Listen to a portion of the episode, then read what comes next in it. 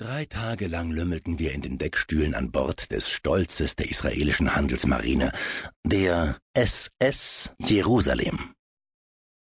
Am dritten Tag weckten uns laute Freudenschreie, die auf dem ganzen Schiff widerhallten. Land, Land! Vor uns, geheimnisvoll von Morgennebel umhüllt, tauchten die Umrisse der Insel Rhodos auf, von deren märchenhafter Schönheit uns viele Passagiere verzückt erzählt hatten. Es sei etwas absolut Einmaliges, sagten sie. Überwältigendes Panorama, ewiger Sonnenschein, billige elektrische Bügeleisen, ein Traum. Geistig waren wir auf die Landung seit langem vorbereitet.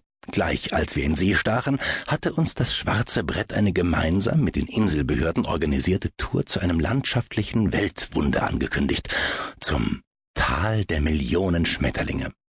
Die Routiniers unter uns, die das schon kannten, erinnerten sich mit träumerischen Augen an die unübersehbaren Mengen der buntfarbigen Geschöpfe mit ihren hauchzarten Flügelchen und wie sie im Sonnenschein glitzerten und wie sie sich vom azuren Himmel abhoben und welch einen unvergesslichen Anblick sie boten.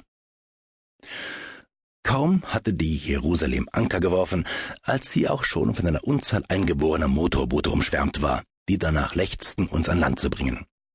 Ich beugte mich über die Reling und winkte einen der Bootsmänner herbei, einen stämmigen alten Seebären mit blitzenden Augen. Eingedenk der Ermahnungen, die mir erfahrene Reisende mitgegeben hatten, erkundigte ich mich im Voraus nach dem Fahrpreis. How much? Wie viel? Combien? Cinquecento, rief der Alte zurück. ich stieß ein selbstbewusstes Lachen aus und ließ mich durch meine mangelnden Italienischkenntnisse nicht einschüchtern.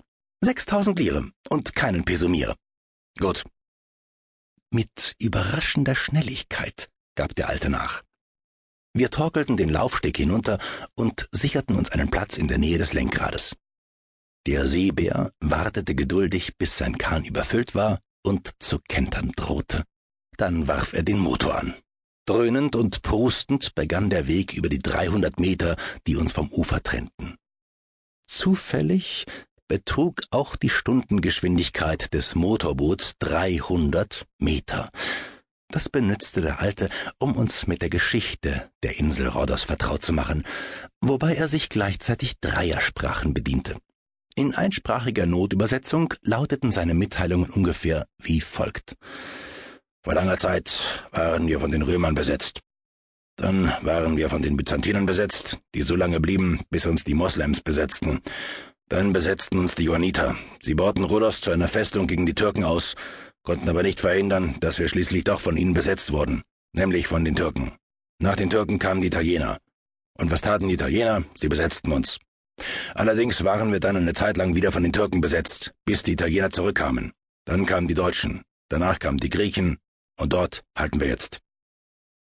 Auf unsere Frage nach der besten aller bisherigen Besetzungen kratzte sich der alte Seebär den Kopf und meinte, dass es da eigentlich keine großen Unterschiede gäbe. Hauptsache, man wäre besetzt und bliebe von der Unabhängigkeit verschont, die doch nur höhere Steuern brächte. Gegen den derzeitigen Zustand hätte er schon deshalb nichts einzuwenden, weil er selbst von Griechen abstamme. Seine Söhne hingegen seien Türken. Es könne sich aber auch umgekehrt verhalten, bei diesem ständigen Hin und Her von Besetzungen wüsste man das nie so genau. Dann schilderte er uns in kurzen Worten die Wichtigkeit der besetzten Insel in neuerer Zeit. Zum Beispiel sei hier im Jahre 1948 der Waffenstillstand zwischen den Arabern und den verdammten Juden unterzeichnet worden, wir machten den alten Seebären schonend darauf aufmerksam, dass wir den Letztgenannten zugehörten, worauf er sich mit der glaubwürdigen Erklärung entschuldigte, dass er uns aufgrund unserer gutturalen Sprechweise für verdammte Araber gehalten hätte.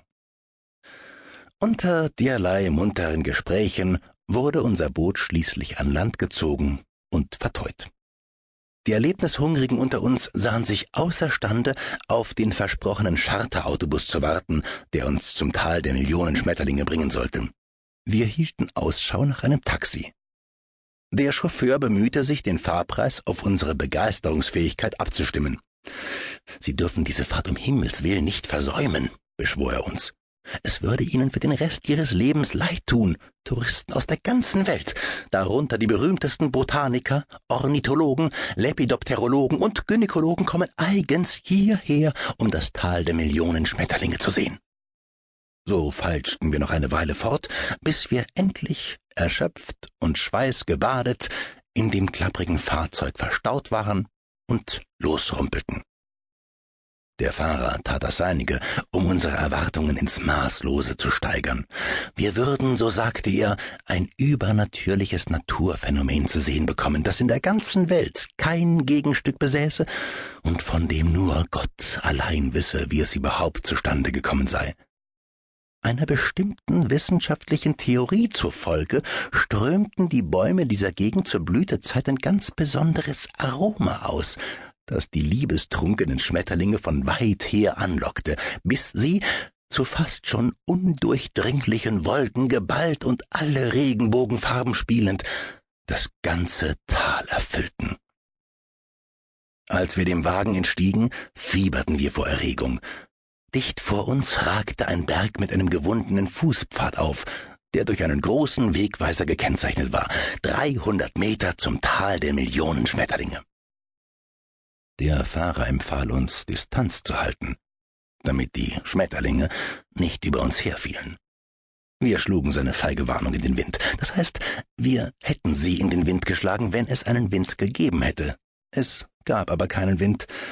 Es war drückend heiß und vollkommen windstill. Und das focht uns nicht an. Wir begannen den Aufstieg. An einer Biegung des engen Weges erwartete uns ein Mann mit einer imposanten Armbinde, der sich als offizieller, von der Regierung entsandter Führer vorstellte. Wir verhielten uns ablehnend, aber er bestand darauf, uns zu führen, auch als wir ihm erklärten, dass wir nichts zahlen würden. Zahlen? fragte er erstaunt. Wer spricht von Zahlen? Da wir rein menschlich gegen den Mann nichts einzuwenden hatten, ließen wir ihn mitgehen. Er setzte sich sofort an die Spitze und begann, offenbar selbst aufs tiefste beeindruckt, die Schönheiten der Gegend zu Lobpreisen. Zur rechten Hand, ja, dort, folgen Sie meiner Armbewegung, dort sehen Sie einen Wald. Links schäumt ein Bach dahin. Entlang dieses Baches führt der Weg, den wir jetzt gehen.